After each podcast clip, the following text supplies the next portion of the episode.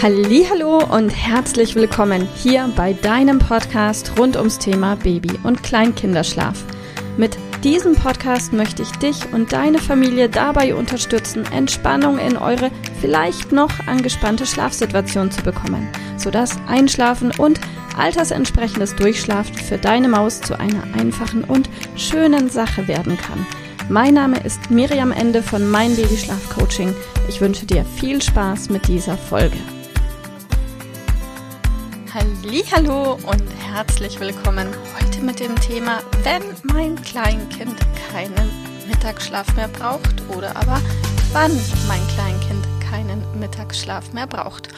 Und ja, gleich zu Beginn möchte ich dir sagen, leider, leider kann ich dir nicht sagen, Genau mit 27 Monaten wird der Mittagsschlaf wegfallen. So einfach ist es an dieser Stelle nicht. Nein, tatsächlich ist es so, dass Kinder sehr, sehr, sehr, sehr unterschiedlich auf ihren letzten Tagschlaf verzichten. Ähm, als grobe Faustregelrichtung kann ich dir mitgeben, Kinder brauchen in etwa ab dem zweiten bis fünften Geburtstag keinen Mittagsschlaf mehr.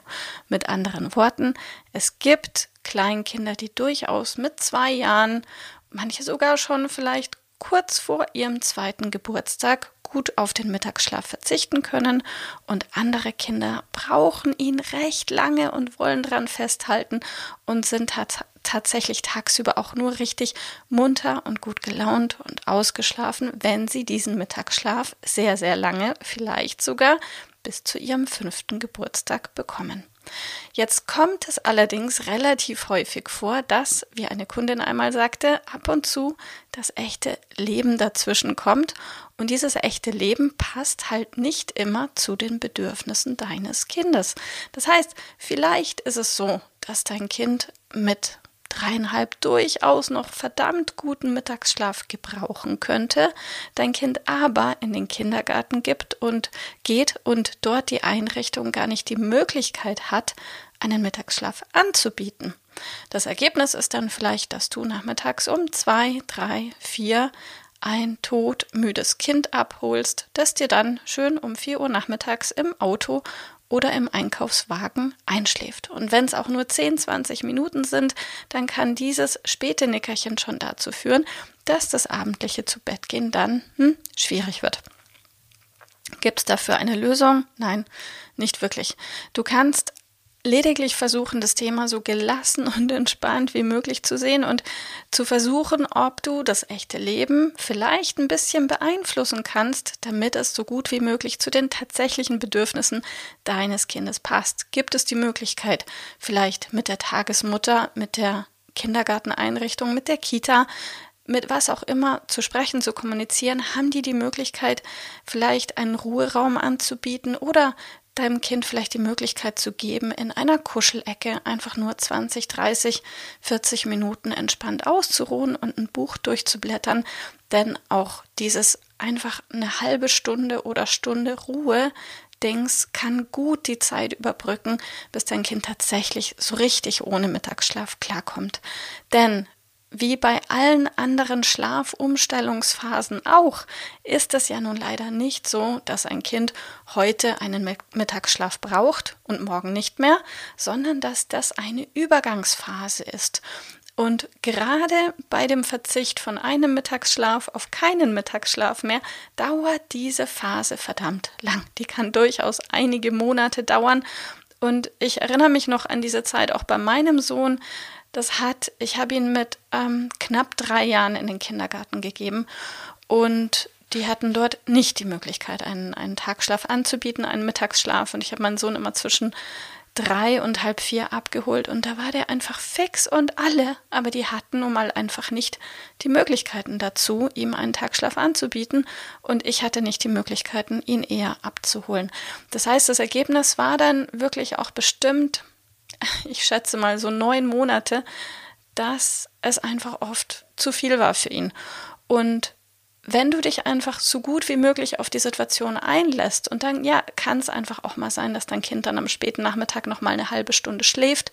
Wenn du darauf acht gibst, dass dein Kind am Nachmittag nicht länger als eine halbe Stunde schläft, dann geht auch das abendliche zu Bett gehen einigermaßen gut. Wenn es dir aber natürlich passiert, dass dein Kind am späten Nachmittag nochmal von 16 bis 18 Uhr schläft, dann stell dich darauf ein, dass dein Kind abends vor 10 wahrscheinlich nicht müde sein wird. Aber wenn du ihm die Möglichkeit gibst oder vielleicht einfach ein entspanntes Buch gucken, eine halbe Stunde nach dem Kindergarten oder der Tagesmutter, kann schon diese schwere Delle der Müdigkeit abdämpfen, sodass das abendliche Zubettgehen dann auch einigermaßen gut klappt.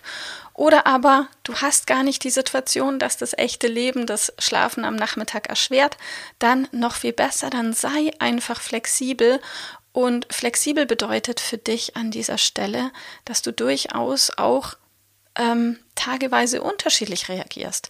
Das heißt, wenn eine Woche sieben Tage hat, und das hat sie, dann kann es durchaus sein, dass am Anfang der Umstellungsphase von einem Mittagsschlaf auf keinen dein Kind vielleicht an fünf Tagen in der Woche noch einen Mittagsschlaf macht und an zwei Tagen nicht. Und nach ein paar Monaten wird sich das Ganze daraufhin einpendeln, dass dein Kind vielleicht nur noch an zwei, drei Tagen in der Woche einen Mittagsschlaf macht und an den anderen nicht und wieder ein paar Wochen später dann vielleicht nur noch einen Mittagsschlaf in der Woche am Wochenende und bis er dann endlich ganz wegfällt. Diese Flexibilität gelingt dir, indem du die Zeichen deines Kindes einfach so gut wie möglich verstehen und beobachten lernst und dann auch, wenn es soweit ist, wenn du das Gefühl hast, so jetzt ist der richtige Zeitpunkt zum Schlafen, dann schnell reagieren, bevor deine Maus über den Punkt drüber ist und das mit dem Schlafen wieder schwierig wird. Wenn du also beobachtest, ah, heute, jetzt, es ist 13 Uhr, mein Kind ist müde, es reibt sich die Augen, es ist eindeutig quengelig, nölig, knatschig, dann schnell ab ins Bett, ähm, Zimmer abdunkeln, sagen, hey mein Schatz, gut Nacht, schlaf gut und ihm den Mittagsschlaf geben, den es braucht. Je nach Alter ist das mal vielleicht eineinhalb Stunden und gegen Ende der Umstellungsphase vielleicht sogar nur noch 20 Minuten, bis er dann eben wegfällt. Also sei flexibel, dann machst du es dir und deinem Kind so einfach wie möglich. Und wenn du die Chance und die Gelegenheit hast von den äußeren Umständen her, dann, dann mach das einfach. Und wenn du die Möglichkeit nicht hast, dann ist es so, versuch mit, den, mit der Tagesmutter oder der Tageseinrichtung zu sprechen, ob die eine Möglichkeit haben, einen Ort der Ruhe zu schaffen. Und falls sie diese Möglichkeit nicht haben, dann ist es deine Aufgabe einfach nach der Betreuungssituation am Nachmittag einen Ruhezeitpunkt anzubieten und zu schaffen. Und wenn du das einfach immer im Kopf hast und entspannt bleibst und gelassen und einfach das, was es ist, hinzunehmen, den Wechsel und auch ja, dem Mittagsschlaf nicht zu arg hinterher zu trauern, weil, sind wir mal ehrlich, ich meine, diese Stunde Auszeit oder die eineinhalb, die brauchen wir auch. Und ich weiß aus eigener Erfahrung und durch einige Kunden, wir wollen ganz gerne so lang wie möglich an diesem Mittagsschlaf festhalten, weil, hey, das ist unsere Stunde Auszeit, in der wir vielleicht ein Buch lesen können oder ein bisschen Haushalt machen können oder mit einer Freundin telefonieren können. Und die ist verdammt wertvoll, die Zeit. Aber du musst dir überlegen, willst du auch immer die Rechnung tragen? Und wenn die Rechnung dann abends bis um 10, 11 Theater ist, dann ist das die Frage, macht die Rechnung wirklich Sinn oder akzeptierst du es, wie es ist? Dein Kind braucht nicht mehr wirklich einen Mittagsschlaf und dafür hast du aber vielleicht früh einen Feierabend, weil dein Kind dann abends ab 6, 7 ganz glücklich auch schläft. Also es hat alles seine Vor- und Nachteile und es ist alles immer ein Abwiegen. Also am Mittagsschlaf lange festhalten bedeutet für dich, später Feierabend, weil dein Kind abends länger fit ist, oder aber den Mittagsschlafen ticken eher aufgeben, bedeutet für dich abends dann auch relativ früh auch mal einen Feierabend zu haben, eben vorausgesetzt dein Kind ist in der Lage, entspannt einzuschlafen und altersentsprechend durchzuschlafen, was im Alter von zwei, drei, vier, fünf Jahren auf jeden Fall tatsächlich auch durchschlafen heißt.